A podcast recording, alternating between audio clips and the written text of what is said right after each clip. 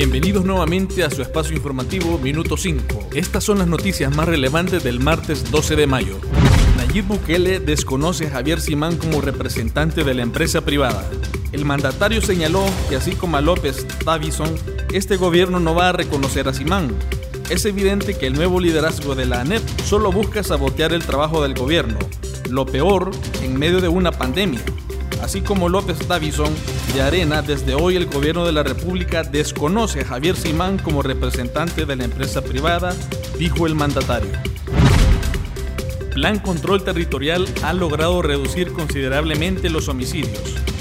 A casi un año que asumieran el nuevo gabinete de seguridad, liderado por el ministro Rogelio Rivas, se hizo una evaluación de los principales logros de la implementación del Plan Control Territorial.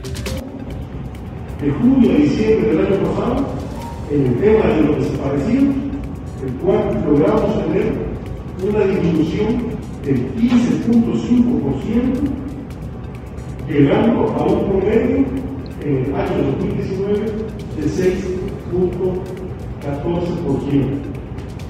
Aclarar que en el tema de los desaparecidos, informar que un 58% de ese universo, el cual fueron del 1 de junio al 31 de diciembre del 2019, tuvimos 1.315 casos de personas desaparecidas.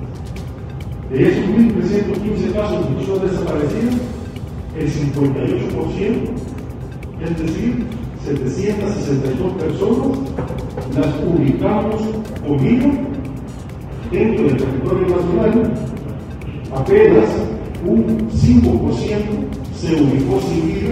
Ustedes pueden ver el porcentaje de reducción de aquellos casos de personas que efectivamente eh, las encontramos sin vida en el caso de los desaparecidos. Eso es un dato muy importante que hay que destacar. Y el 37% todavía son casos activos, los cuales se encuentran aún en investigación.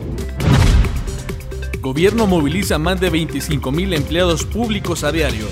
El ministro de Obras Públicas, Romeo Rodríguez Herrera, supervisó esta mañana el traslado del personal médico que se encuentra en la primera línea combatiendo la pandemia del COVID-19. Estamos trabajando eh, con el Ministerio de Salud justamente en transportar a todo el personal médico, a los enfermeros que están atendiendo a diferentes pacientes eh, y que ahorita por el, por el tema de que no está circulando el transporte público se ven imposibilitados a llegar a los hospitales, pero el, Ministerio de Obras Públicas y el gobierno está garantizando la movilidad de todas estas personas, desde sus casas hacia los hospitales y desde los hospitales hacia sus casas.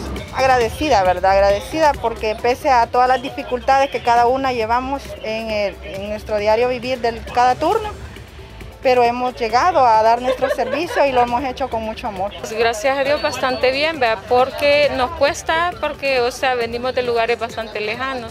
Entonces este, eso hace que nos vengamos tarde y todo eso. Pero ya con esto pues es bastante para nosotros. El funcionario aseguró que se han desplegado más de 1.300 autobuses. A diario se movilizan más de 25.000 empleados del Ministerio de Salud, Instituto Salvadoreño del Seguro Social y del Ministerio de Obras Públicas que trabajan en las mejoras a los 30 hospitales nacionales del país.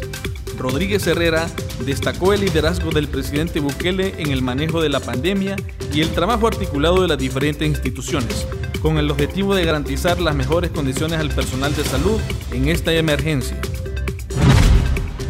3.000 policías trabajan para garantizar la seguridad. La Policía Nacional Civil aseguró que a pesar de la emergencia que vive el país debido al COVID-19, más de 3.000 agentes se encuentran desplegados a nivel nacional para ejecutar el Plan Control Territorial. La Policía Nacional Civil mantiene todos los dispositivos policiales del Plan Control Territorial. En el fenómeno de esta pandemia estamos colaborando un aproximado de 2.032 elementos policiales específicamente a las medidas de contención en los, controles vehiculares pero también en el plan de control territorial, más de 3.000 personas directas trabajando en el plan de control territorial.